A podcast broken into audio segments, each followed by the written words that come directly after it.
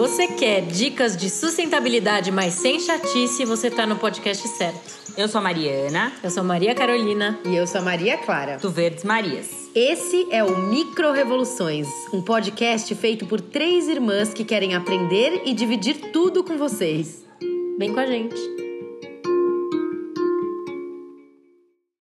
Oi, oi. O papo de hoje é com a Camila Camilo, que é uma ativista negra feminista que há 10 anos atua com projetos sociais e tem como missão deixar o mundo um lugar melhor do que ela encontrou. E ela fala que ela faz isso gerando conversas que transformam e fazendo perguntas provocativas. Isso é verdade. E ela é uma das colunistas do ECOA e ela estava na COP. E ela conheceu, né? Ela é amiga da Carol, ela conheceu a Carol num curso que as duas fizeram de sobre clima, mudanças climáticas. Daí a Carol escreveu pra gente esses dias, falou: "Nossa, você não sabe, a Camila tava na COP, vamos bater um papo com ela". E a gente agendou rapidinho, porque a gente sabia que a Camila ia trazer tudo de um jeito muito leve, explicando qual que é o papel da juventude na COP, que é o evento mais importante do planeta para o planeta. E eu sei que a COP foi em novembro, mas é um tema que não fica velho, porque o, o que acontece na COP ressoa para o resto do, deste ano e para o ano seguinte, até que aconteça a próxima COP. E ela vai explicar um pouquinho sobre isso. Então, é uma conversa deliciosa. As três entrevistaram ela. Senta, pega a pipoca e vamos para o papo. Eu gosto de dizer para as pessoas que eu sou uma, uma trocadora de ideias profissional. E aí, o que traz a gente para essa conversa é um pouco da minha colaboração com o UOL ECOA, é, que foi por onde eu fui participar da COP26 no, último, né, no começo agora de novembro. Na prática, a COP é uma conferência, é, literalmente a conferência das partes, ou seja, a conferência de quem está interessado em resolver questões, aí que questões? Questões relacionadas às mudanças climáticas. Especificamente, a COP26 é um evento que acontece anualmente e tem um intervalo, é, a decisão dos países que recebem esse evento é pensar assim, um ano sul global, um ano norte global. Só que a gente vem basicamente há três anos fazendo o evento no norte global, porque aconteceram várias coisas. A gente está vendo, sei lá, enchentes na Alemanha, incêndio na Sibéria, um monte de coisa acontecendo é, pelo mundo. Só que o sul global, no sul global estão os países com menos recursos para lidar com todos esses desafios. É, e aí aconteceu o seguinte: a conferência já estava marcada.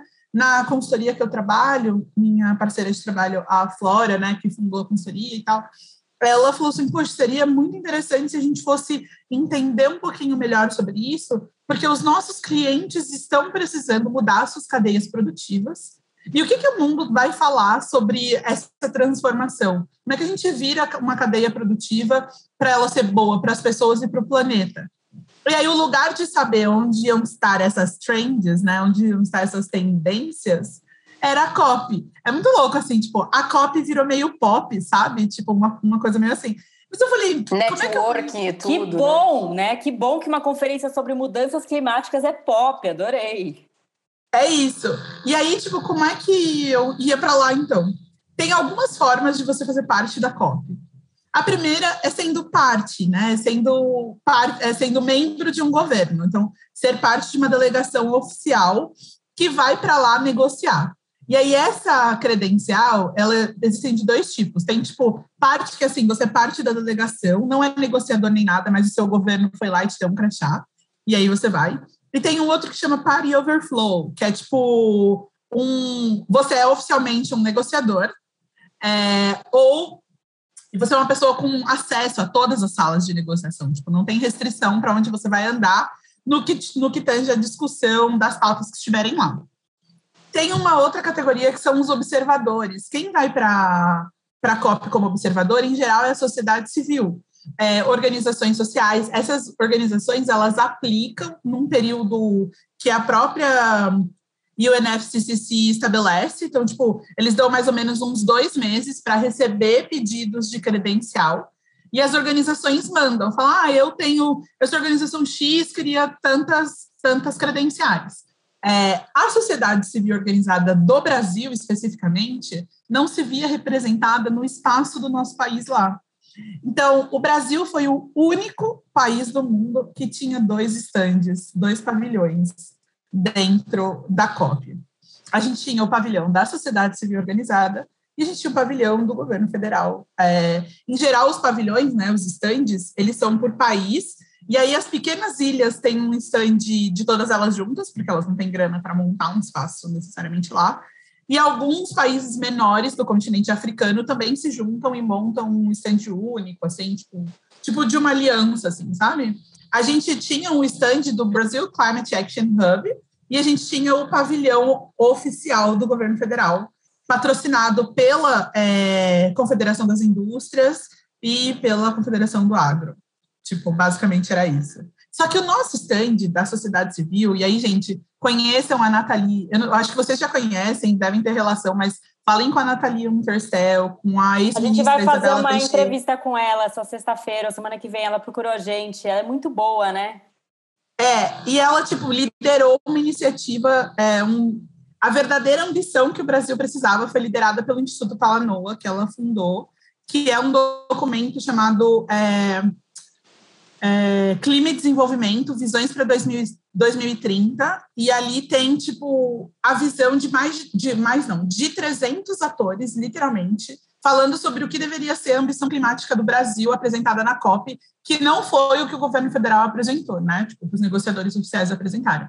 É, e aí, ao longo de, das duas semanas da COP, o, o espaço do Brasil Climate Action Hub recebeu eventos o dia inteiro, das nove da manhã às sete da noite. O espaço estava cheio de gente discutindo as interseccionalidades das mudanças climáticas no Brasil, o impacto da justiça climática, é, por que, que a gente precisa discutir justiça climática? Por que, que a gente precisa discutir matriz energética para o Brasil? Quem está fazendo isso bem?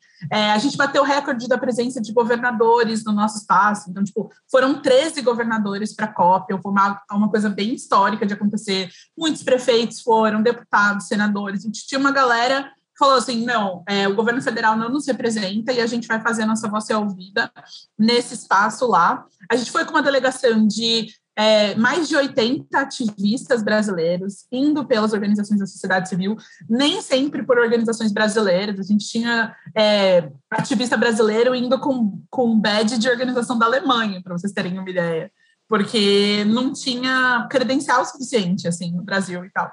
Mas a gente levou, né, rolou uma mobilização muito legal com os povos indígenas, foram mais de 40 é, representantes dos povos indígenas brasileiros para a COP o espaço mesmo do Brasil era o, o Brasil Climate Action Hub, assim. E era tão legal que o staff da COP, quando as pessoas perguntavam onde era o pavilhão do Brasil, indicavam o Brasil Climate Action Hub. Nem mostravam chegou... do governo.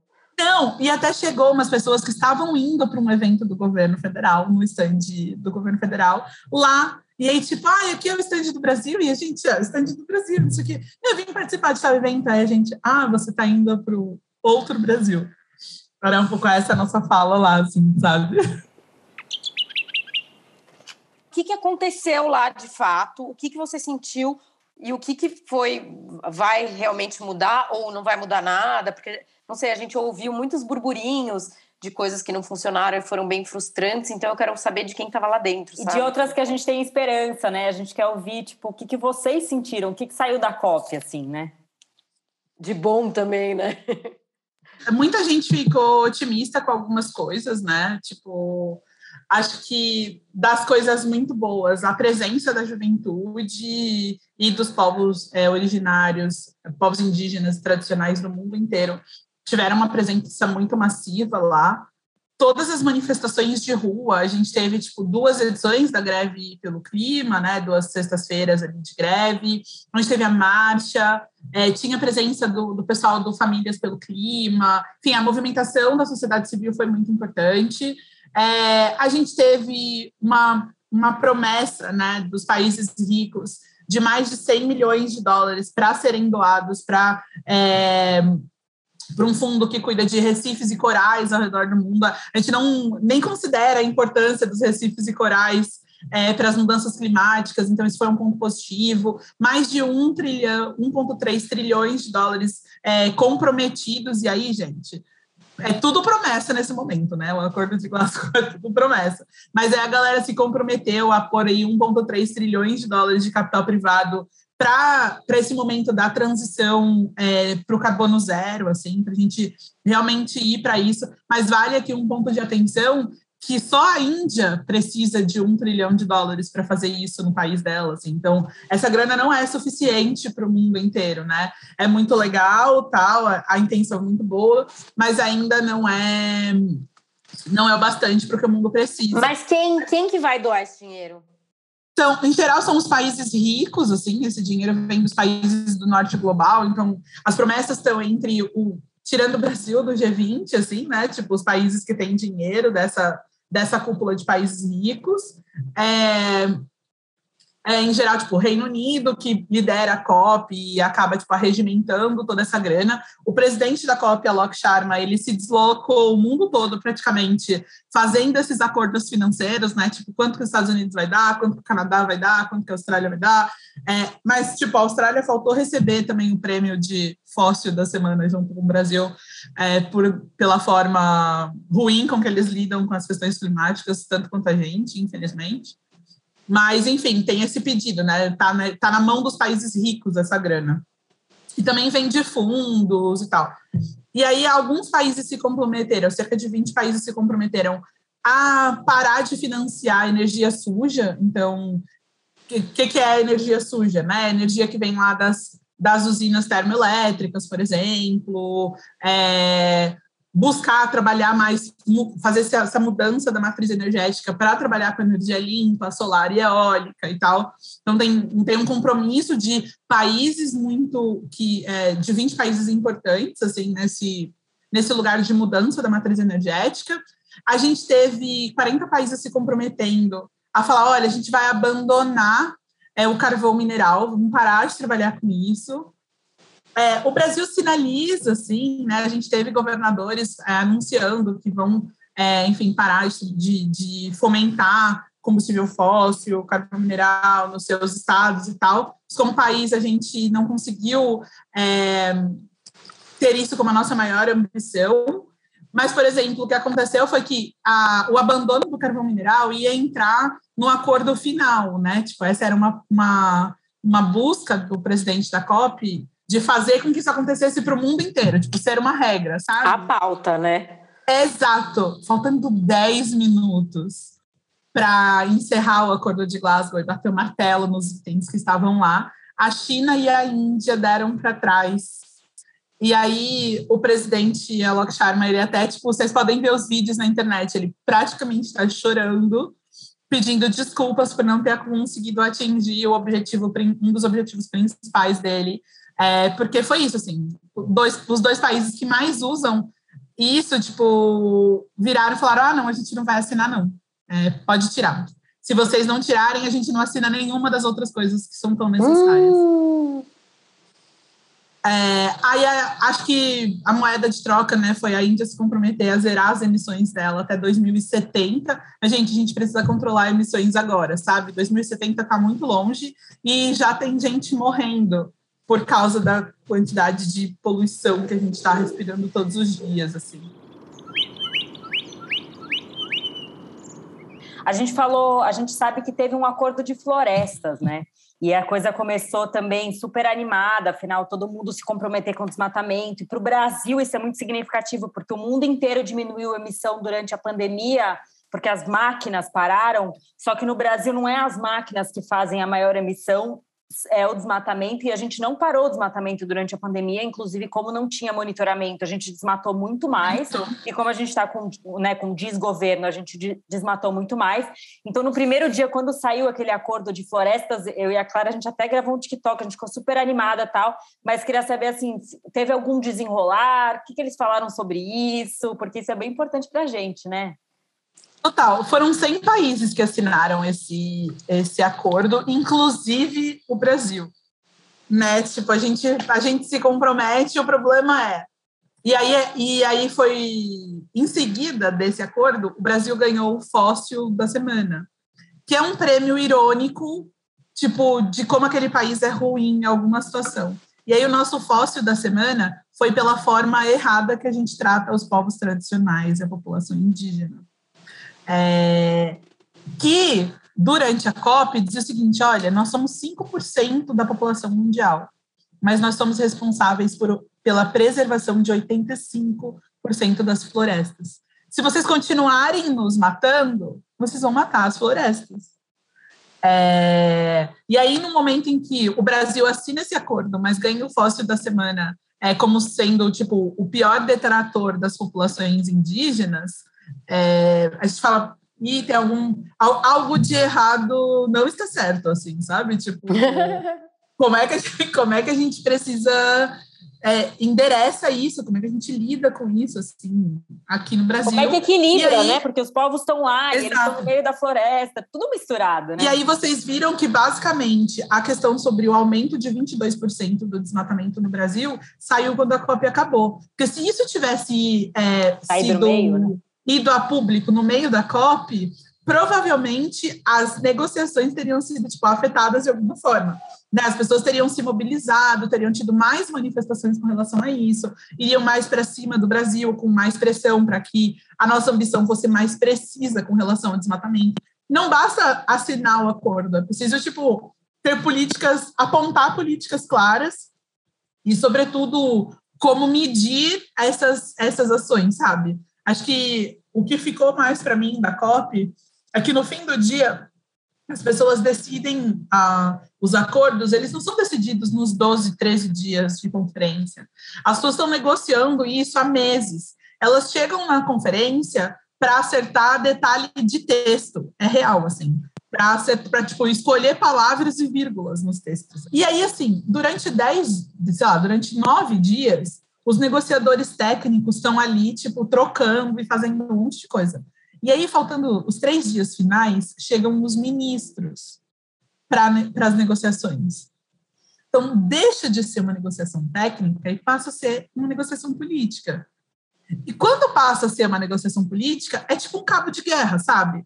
Que, tipo, vai vencer esse espaço quem conseguir ganhar um pouco melhor, quem blefa um pouco melhor, para tira isso, põe aquilo. Só que as equipes técnicas já estavam ali tentando os melhores acordos de verdade, sabe? Mas aí, tipo, ah, não, isso não é interessante para minha agenda política, isso não é interessante para o meu próximo ano de eleição. Essas coisas entram em pauta em seguida, assim. Eu acho que a COP trouxe, tipo, esperança, de certa forma. Esperança pelo volume de pessoas. Gente, são quase 40 mil pessoas, pelo que eu me lembro, participando do evento assim, tipo, passaram por lá, assim, nas duas semanas. É, gente do mundo inteiro, dos mais diferentes backgrounds, assim, é, que tornaram a pauta muito mais acessível para as pessoas, assim, né? Durante, durante essas duas semanas, um pouco do que eu estava tentando fazer nas redes sociais, e a Flora que trabalha comigo também, era muito contar para as pessoas o dia a dia daquele espaço. Gente, é muito intenso. É, e assim, eu estava como press, né, tipo como imprensa, então eu não podia entrar nas salas de negociação. Em geral, aconteceu uma coisa muito ruim nessa COP, que é, é tradicional que os observadores possam entrar nas salas de negociação, porque o observador está ali para ver como as coisas acontecem.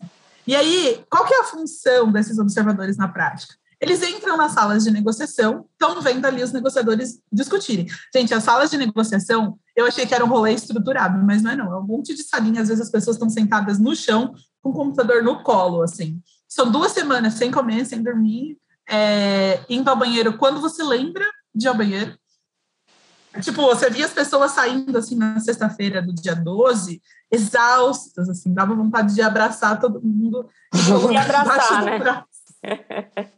mas não podia por causa do Covid. É. E aí, e aí é, os observadores entram nessas salas para ver o que, que eles estão discutindo. E aí o que acontece é, a partir da observação dessas negociações, a sociedade civil consegue se mobilizar e fazer pressão em alguns países para algumas pautas.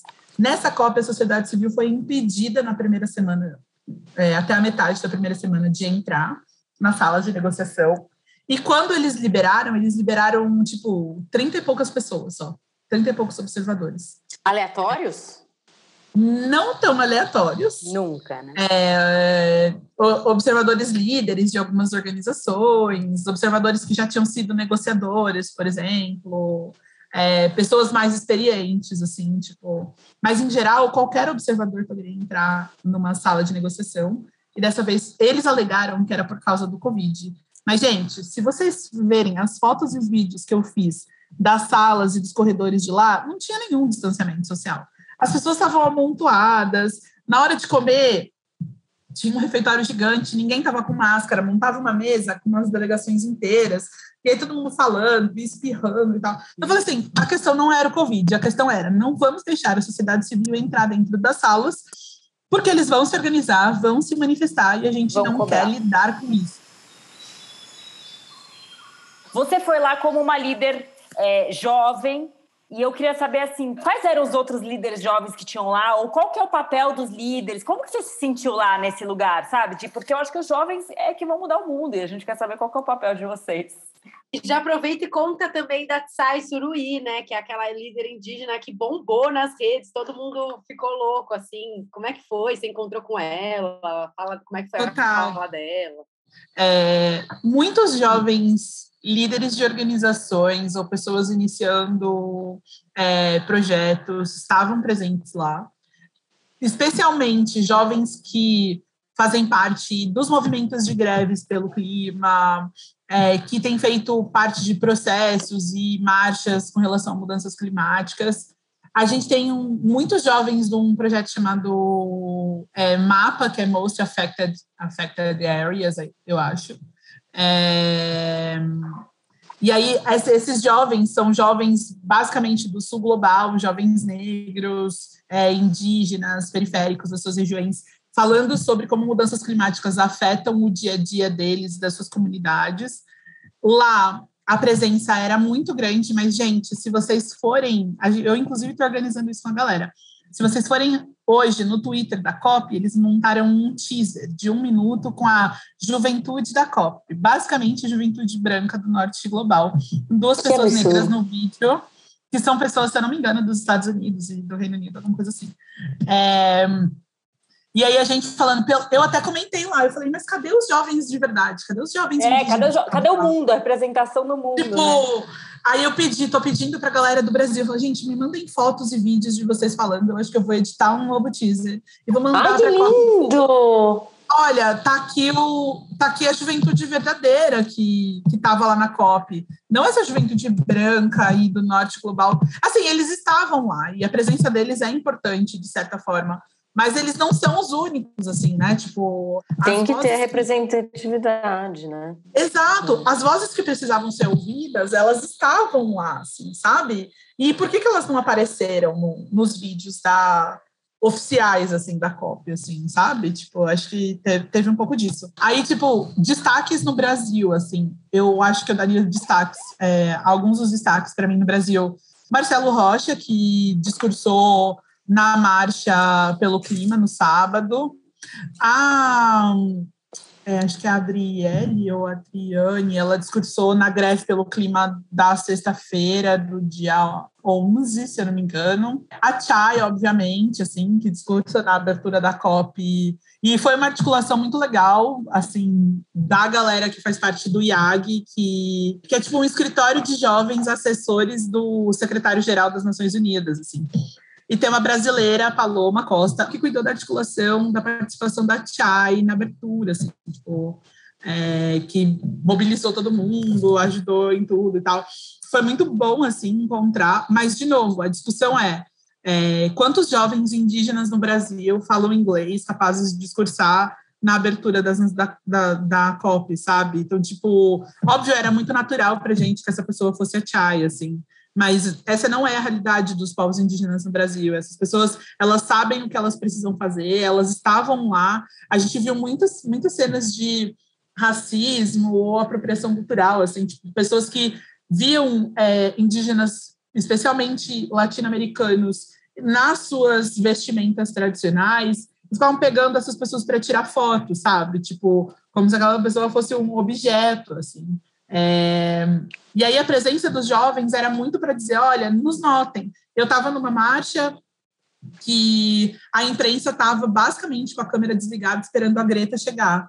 E aí os jovens do Sul Global diziam assim: a gente sabe que vocês estão esperando ela chegar, mas o que a gente está falando é importante, liguem as câmeras para gente. Claro. É, então, enfim, tinha esse pedido também, sabe, das juventudes. Eu queria te fazer mais uma pergunta que é assim, é, duas perguntas. Uma é, que momento que te emocionou? Ou esse momento não aconteceu, assim? Acho que essa é a primeira. E a segunda, eu quero saber é, o que, que a gente vai fazer na volta. Agora que você vai voltar, ou a gente que ficou por aqui tem que fazer o quê? Como é que a gente ajuda toda essa discussão? Tá. Eu acho que o, um dos dois momentos me emocionaram muito. O primeiro foi a cerimônia de encerramento da COI, que é a Conferência de Juventude, que acontece um pouquinho antes do início da COP.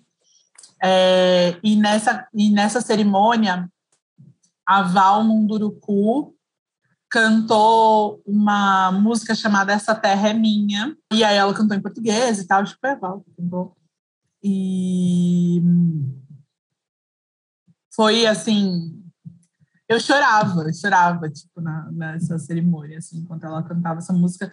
Tanto que, tipo, depois eu coloquei no meu Spotify, aí eu peguei saindo de saindo da Escócia e vindo para Irlanda, assim, eu ouvia no avião e eu falava, meu Deus. E aí, é, o outro momento, com certeza, foi o discurso da Chai, é, porque ela, assim, no discurso estava muito presente todas as dores e os pedidos, e endereçando muito ah, do que a gente estava reivindicando ali naquele espaço mesmo, assim, essa foram dois minutos muito poderosos, assim, tipo, esses foram dois momentos muito, muito importantes para mim.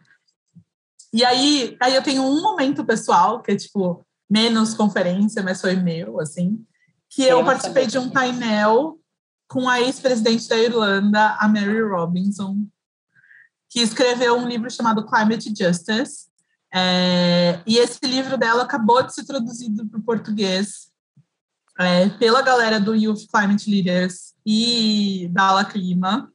Então, tipo, agora a gente vai ter um livro com 11 histórias sobre justiça climática, numa linguagem que as pessoas vão conseguir entender o que é isso. Eba, é, queremos esse livro! E aí, tipo, a... eu tive, tipo, a honra, assim, né, de, de substituir a Chai nesse painel. Ela... A, como, tipo, a, Chai foi a nossa jovem do ano, né? Foi a brasileira do ano na Copa, então ela estava sendo requisitada para todos os espaços. E aí eu tive o prazer, assim, a honra de substituir ela nesse, nesse debate com a Mary Robinson. E foi muito especial, assim. Eu estava com um amigo que eu fiz na COP, que é o Raul Santiago, é, que é um jovem líder ali do Complexo do Alemão, é, que tem falado sobre justiça climática é, pra, pra, para o povo é, das favelas mesmo, numa perspectiva das favelas mesmo, isso tem sido muito especial. Acho que esse foi o meu momento. Foi uma coisa, gente, foi tão louco. Eu sou uma pessoa muito boa de palco, eu adoro microfone e tal. Terminou esse painel com a Mary Robinson, eu fui para o banheiro porque eu tinha um piriri. Gente, assim, eu já entrevistei, por exemplo, sei lá, o ex-presidente Fernando Henrique Cardoso. Mas eu nunca entrevistei uma mulher que eu admirasse tanto e que tivesse sido líder tipo, sei lá, de um dos países mais ricos do mundo. Não, e é... assim, ela tá querendo mudar o mundo de verdade, né? Porque se a gente não falar de, de clima, as pessoas não entendem que a COP é o evento mais importante do mundo para o mundo. Esse é o evento mais importante do planeta para o planeta. Quem tá falando sobre clima, tá falando do assunto que é questão de sobrevivência. Então é óbvio que é muito mais emocionante. Adorei. Total. E aí tem um outro momentinho, assim, também, tipo, ele foi um pouquinho mais. É íntimo, porque teve um encontro do African Climate Leaders Network. Tipo, bem um, um happy hour, assim. E aí eu conheci o doutor Robert Bullard, que é, tipo, considerado o pai desse tema, desse, do tópico é, justi racismo, racismo ambiental e justiça climática e tal. É, que era uma pessoa que eu não, tipo, eu não conhecia muito, e todos os meus amigos ativistas negros estavam enlouquecidos. E aí eu fui, tipo, sabe assim, você começa a googlar a pessoa e você vê que ele tá desde os anos 70 falando sobre isso. Que legal. Então, tipo, a pessoa tá, né, a pessoa tá ali, tipo, há muitos anos falando sobre um assunto que a gente está discutindo agora e que ele já tinha cunhado em artigos científicos e tudo mais. E eu falei, nossa, de fato, é, tem muitos dos nossos trabalhando e falando sobre o que importa há muito tempo, a gente só não estava ouvindo essas vozes, mas o tempo de escutar chega a todo momento. E aí, vocês perguntaram sobre né, as vozes serem ouvidas, eu acho que a gente teve muito espaço para essas vozes serem ouvidas, e isso é bom agora a gente precisa dar o segundo passo, que é endereçar as demandas dessas vozes, sabe? Tipo, tipo o que fazer agora, só, né? É, não basta só, só ouvir, assim. E aí, na volta para casa, eu acho que tem algumas coisas. Tem um primeiro, é, um, é a gente conseguir, o máximo que puder, mobilizar as pessoas para que elas se engajem com, com as causas, mas quem for comunicador tem ainda o desafio de conseguir conectar o dia a dia e climate action, assim, sabe? A gente precisa falar para as pessoas que decidir dar um passo em prol da ação climática é salvar as próprias vidas. E não vai, infelizmente, gente não é só falando sobre vida ou morte. Porque, tipo, todas as vezes que eu tentei explicar, sei lá, para pessoas mais idosas a relação de mudanças climáticas e falta de emprego, de tipo, desemprego, é, não fazia muito sentido para as pessoas. É, e aí, o que a gente precisa, eu acho que esse é um desafio, assim, é de mostrar que, gente, se não tiver planeta, não tem alimento, não tem emprego, não tem economia, não tem próximos não filhos, tem sabe? Não, não, tem nada. Então, é, que a gente precisa cuidar disso, só que eu, eu entendo que o debate climático ele é um debate com menos interseccionalidade, né? A gente está falando de uma coisa prática, técnica. Tipo, gente, não cuidou da terra, não cuidou dos oceanos, continua poluindo os ares, fudeu, ninguém respira, não bebe água, não se alimenta. E aí a gente está falando de uma coisa mais prática. Só quando a gente vai falar de desigualdades, a gente está é, colocando muitas camadas de estruturas de... que elas são debates sociais, é quase filosófico, assim, tipo, quando a gente fala, por exemplo, se eu cruzar mudanças climáticas e gênero, a gente vai dizer, caramba, as mulheres foram as mais afetadas, sofrem mais é... os impactos das mudanças tipo... climáticas. Por quê? Porque, cara, quem, quem cuida, quem está na economia do cuidado são as mulheres. Se o ar não está bom e as crianças são as que ficam mais doentes por causa da poluição do ar, mais trabalho para as mulheres para lidarem com as crianças. Mas e explicar essa cadeia?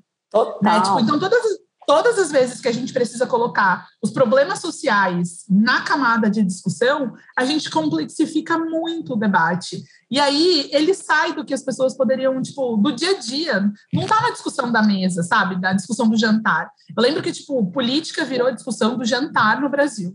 Né? Tipo, você sentou e alguém vai falar de política no dia.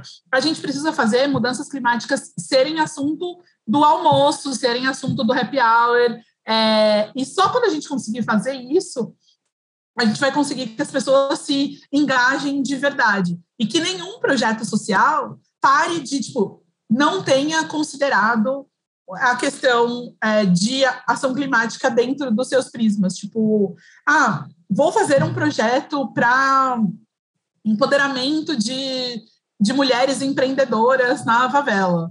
Putz, preciso considerar, tipo, as emissões de carbono desse projeto. Preciso considerar, tipo, que eu vou investir em, em fornecedores que são fornecedores que trabalham, sei lá, tem uma cadeia produtiva saudável, sabe? Que tem uma mão de obra bem, tipo, paga, estruturada, que tem matéria-prima legal, matéria-prima sustentável e tudo isso. Eu acho que é essa mentalidade que a COP traz para a gente como missão, assim. Os jovens têm isso muito, com muita nitidez na mente. O problema, e aí aqui eu vou fazer tipo uma observação pessoal daquela pessoa que foi tipo para tentar contar para um veículo de comunicação que estava rolando lá. Existe uma profissão ativista. Sim. É real, gente. Tipo, algumas pessoas estão em todos os lugares quando o assunto é mudanças climáticas. Tipo, você vai em todas as conferências do mundo e você vai encontrar essa pessoa, essas pessoas. Tipo, e aí, pessoas grandes, tipo Greta Thunberg, assim, E você vai encontrar ativistas do dia a dia dos países, me os mesmos rostos em todos os espaços. É, essas vozes, elas são muito importantes nesses espaços. Só que a gente tem a impressão de que essas pessoas são ricas, de que elas podem pagar para estar lá, porque assim, as Nações Unidas não dão nada para ninguém, assim, muito pelo contrário, eles pedem das pessoas. Então, uhum. tipo, é, e essas pessoas não são, elas estão se matando para estar nesses espaços e serem algumas das poucas vozes que estão lá. Então, como é que a gente pode fortalecer o ativismo, sabe? Impulsionar organizações que trabalham com ativistas, ajudar na, criando mesmo uma rede de proteção e de cuidado ao redor do mundo, assim. É, uma das coisas que eu vi, eu acho que, tipo, um dia vocês conversarem com o Marcelo, ele foi um exemplo muito grande disso para mim, foi tipo, pô, eu vou montar uma casa porque eu consegui um financiador que pagou o aluguel da casa de um mês, e a minha casa vai ser um QG para que qualquer ativista que esteja sem comida, esteja sem abrigo, precise de um banho quente, possa vir aqui, ter um espaço seguro para estar, existir e voltar para a luta no outro dia, sabe? Tipo, então. Sim, muito bom. Eu acho que ativismo também é um pouco sobre isso, né? Sim, não, acho fundamental essa sua fala, assim, a gente, como é que a gente fortalece quem está no front, no fundo é isso, assim, são pessoas que estão dedicando horas e não necessariamente estão sendo é, remuneradas, entre aspas, mas no sentido de poder sobreviver, de poder estar tá ali com energia para botar as coisas para acontecerem, né? Camila, você conhece as micro-revoluções? Não, eu ia falar para você adiantar, mas eu assisti a palestra da Mari uma vez, né? Então... Uhul! é, então, as micro-revoluções são aquelas pequenas mudanças que a gente faz no nosso dia a dia que podem ter, gerar um impacto muito grande, porque se todo mundo fizer um pouquinho, a gente consegue um mundo mais sustentável e melhor. E aí eu queria saber quais são as micro-revoluções que você tem na sua casa, no seu dia a dia, o que, que você faz, se você separa o seu lixo para reciclar, se você usa escova de dente de bambu, quais são as pequenas coisinhas que você faz? Massa. Bom, eu acho que eu posso começar dizendo para vocês que eu moro numa mala de 15 quilos, é, tenho uma vida bem minimalista hoje. É, e aí foi muito nesse lugar, assim, como que eu conseguia, como que eu podia transformar a minha vida, deixar minha vida ser um pouquinho mais menos consumista, na verdade, né? Tipo, então, eu não tenho. Eu fiz, fiz doação de todas as. 90% do meu guarda-roupa, assim, tentei colocar ele dentro dessa lógica da economia circular. Uau! É, e o que não foi possível doar, tentei endereçar, né, para organizações que trabalham com resíduo têxtil de alguma forma. Não era, muito, não era muita coisa, mas fazer esse descarte da maneira mais correta possível. É, eu faço a compensação da minha, das minhas emissões de carbono do ano, então tem alguns projetos que tem uma calculadorazinha online, né? E aí você pode colocar ali a estimativa de energia elétrica que você gastou. No meu caso, esse ano, por exemplo, como eu acabei fazendo uma viagem internacional, é, a minha pegada fica muito maior por causa do, do transporte de avião, né? Então, eu, eu tento priorizar transporte ativo, transporte coletivo e tudo mais, mas essa vinda para a COP é, pegou um pouquinho nesse lugar. Então, o que eu faço é, no final do ano, eu coloco todos os trechos que eu viajei nessa calculadora e ela aponta quantas árvores precisam ser plantadas para compensar. E aí eu faço um investimento social numa organização que me manda o certificado das árvores plantadas, assim, tipo, é, eu acho que eu, eu preciso ser um pouco prática, assim, né? Tem coisas que a gente pode fazer no dia a dia. Eu uso produtos tipo de para o cabelo, todos eles são veganos, né? Eu procuro, procuro comprar também de pequenos produtores que tenham sustentabilidade na veia, assim, do, do que eles fazem e tal. Eu acho que é um pouco disso, assim, que eu faço. E eu sou uma pessoa prática mesmo, assim. Eu vejo que, tipo, o que não dá para eu fazer, entra na minha calculadora para compensar as minhas emissões, assim, no final do ano. É, eu vi um, um, estudo, acho que foi até, pra, foi até no Instagram da Nathalie é, Unterstel, que era é, quatro coisas que fazem, tipo, responsáveis pelas emissões em nível individual, né, assim, tipo, as, as quatro grandes coisas. E aí a primeira era ter um filho, a segunda era ter um carro, a terceira era viajar de avião, é, e a quarta. Comer carne? comer carne, acho que era isso. E aí eu falei, bom, carne vermelha e tipo, eu ainda eu, eu tenho uma redução, eu reduzi muito assim o consumo de carne, mas eu ainda tipo como peixe, por exemplo. Ó, tá nesse tô nesse processo. É, mas eu falei, bom, eu decidi não ter filhos, eu não dirijo e nem vou ter um carro. É, viajar de avião eu compenso, e aí o resto uso o transporte ativo, e aí comer carne estou no meu trabalho de redução, assim, também. Então, acho Gente, que é um pouco desse processo. revoluções de, de ativistas, são todas muito... é, tipo, vão lá para frente. Mas uma coisa que eu acho que vale a pena a gente comentar, assim, é que é, ação climática depende muito, óbvio, do trabalho individual, mas estar em locais como a COP me, me mostra o quanto, às vezes, é o quanto às vezes a gente simplifica o debate para o que eu posso fazer no meu dia a dia, quando deveria ser uma mudança sistêmica, quando deveria ah. ser uma mudança institucional. É, óbvio que faz parte do nosso. Sabe assim, é importante que a gente ensine na escola as crianças a separarem o resíduo e por que, que elas precisam separar o resíduo. É importante a gente ensinar na escola compostar, sabe? É importante a gente voltar para coisas que a gente não fazia no nível individual, porque isso é um valor né? Tipo, é o valor de cuidar do planeta, de pensar no futuro, de pensar em quem vem depois de você. Mas mais do que fazer as nossas micro-revoluções, a gente precisa cobrar as reais revoluções sistêmicas, assim, porque senão a gente vai, a gente fica na lógica de fechar a torneira e economizar o meu banho para o agronegócio gastar mais água, sabe? É, eu me lembro que, tipo, o dia em que eu vi que para a produção de um quilo de carne usa 17 mil litros de água, eu falei, eu nunca mais como carne vermelha na minha vida. Porque, tipo, 17 mil litros de água é um ano de banho de uma pessoa normal, assim, sabe? Praticamente. É... Sim, achei maravilhosa então, a sua fala. Exatamente isso, assim, a gente precisa olhar big, né? Olhar grande.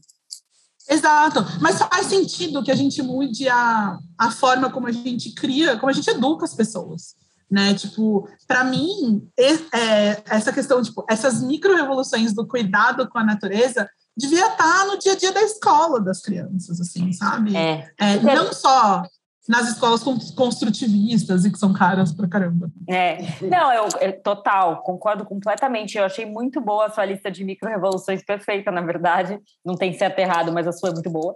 É, e eu acho que uma coisa que a gente tem discutido muito sobre a coisa da, das atitudes individuais é que, às vezes, talvez, é, para quem, não, quem não tem no seu DNA fazer, é, sei lá, é, atuar com política pública e com as outras coisas, porque nem todo mundo tem, tem isso assim tão enraizado, a gente acha muito importante que as microevoluções entrem nesse lugar da pessoa começar a ver o mundo de outro jeito, assim, sabe? Porque, sei lá, será que o cara que trabalha com agronegócio, se ele tivesse um pouco mais enraizado as transformações que ele está fazendo, ele faria mesmo assim? Alguns sim, outros talvez começassem a mudar. Então, acho que no fundo, assim, as microrevoluções também servem porque você descobre uma coisa e aí você começa a puxar o novelo e aí de repente você começa a mudar a sua atuação no seu trabalho depois que você mudou a bucha de casa, né? Não para todo mundo, mas enfim, eu acho que é, eu acho que a gente tenta ver assim, no fundo, o, os governos são feitos de pessoas, as empresas são feitas de pessoas, a gente precisa sensibilizar todo mundo, cada um do seu lugar de fala, né? Acho que, por exemplo, você está muito mais ligada ao ativismo e a e esse papel fundamental que é estar nesse ambiente mais político e etc. E aí e quem não se sente nesse lugar também é bem-vindo para fazer uma mudança, né? Porque acho que no fundo assim, às vezes gente, nós três a gente está se sentindo muito pequenininha porque a gente não tem esse esse esse dom né, de atuar tão claramente com mudanças de política pública, etc., mas a gente também se coloca num outro lugar. Então, acho que é, é, eu acho que no fundo tem espaço para tudo, é isso que eu quero dizer. Ah, com certeza. Eu acho que uma das coisas que eu tenho aprendido assim nos últimos anos é que todo tipo toda pessoa é um mundo, sabe? E que se você conseguir mudar, é, tipo se você conseguir mudar não, mas trazer uma nova perspectiva para uma pessoa, o universo dela inteiro muda, assim, tipo. E se você consegue fazer isso com uma menina, se você consegue fazer isso com uma mulher, o universo de impacto é ainda maior, assim. Quando eu me lembro, quando eu era pequena, minha mãe tinha o costume de levar a gente para a igreja e voltar do domingo de manhã com um santinho da igreja, sabe? Tipo, com uma mensagem e tal. E aí a gente era criança e a gente ficava evangelizando na rua. Então, tipo, e todo mundo parava para ouvir uma criança que tinha uma mensagem de Jesus para falar, entendeu? Então, eu acho que é muito nesse lugar, assim, tipo. É, e aí você cresce, e eu, os pastores da igreja que eu fazia parte, eles diziam assim: não, a gente precisa evangelizar as crianças, porque as crianças convertem as famílias. Tipo, era real o poder que as crianças tinham de levar os pais para a igreja, tipo, sabe? E aí os avós, e aí a família estendida e tal. Então eu vejo muito nesse lugar, assim, que se a gente consegue fazer com que mais meninas, mulheres, mais crianças e adolescentes se envolvam, a gente vai mudar um ecossistema. É isso, a gente não tem tanto tempo, tá? Tipo, 2030 tá aí, a gente parece longe, mas a gente não tem muito tempo.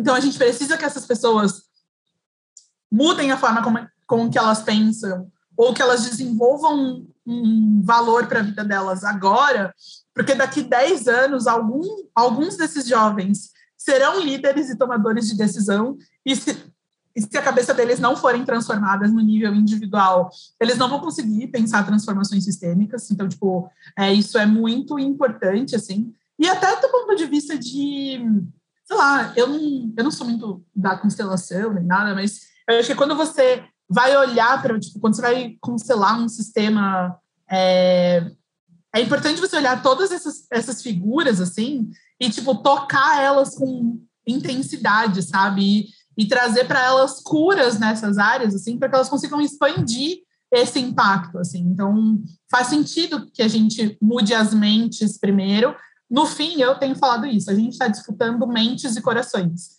É uma disputa de narrativa. E quem conseguir fazer a narrativa alcançar o maior número de corações vai vencer isso. Nesse momento, a disputa de narrativa, na disputa de narrativa, o capitalismo tem vencido.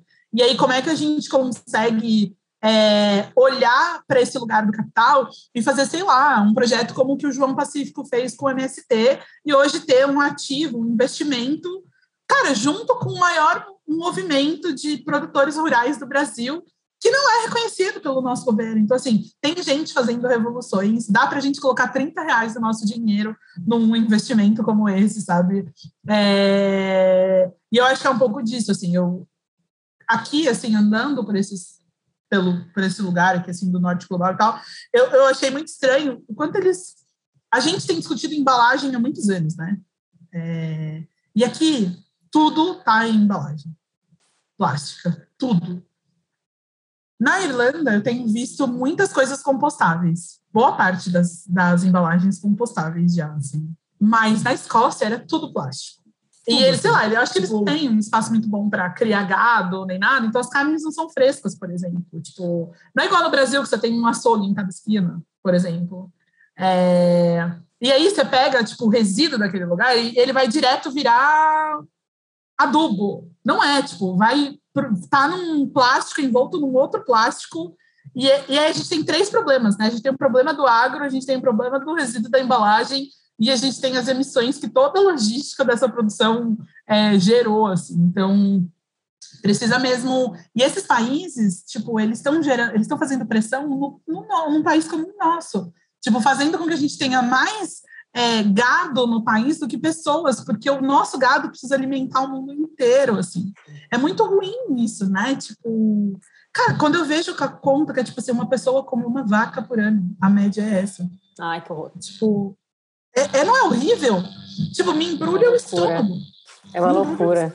Tá. Ai, é. gente, a gente tem que, tem que terminar aqui para não passar o tempinho, mas eu amei absolutamente tudo que você falou, assim, Camila. Eu acho que mexe muito com a gente e, e, principalmente a história que você falou da base, né? Que é importante a gente fazer isso na educação e tal. Eu lembrei, me veio a imagem da Manu, que é a filha da Mariana, compostando, ela tem uma composteira em casa, então a, Mari sempre fala que é uma coisa natural, assim, tem casca de banana, resto de comida, ela fala, vamos dar comida para minhoca. Para ela, já é esse o pensamento, direto, nem existe colocar em outro lugar, né?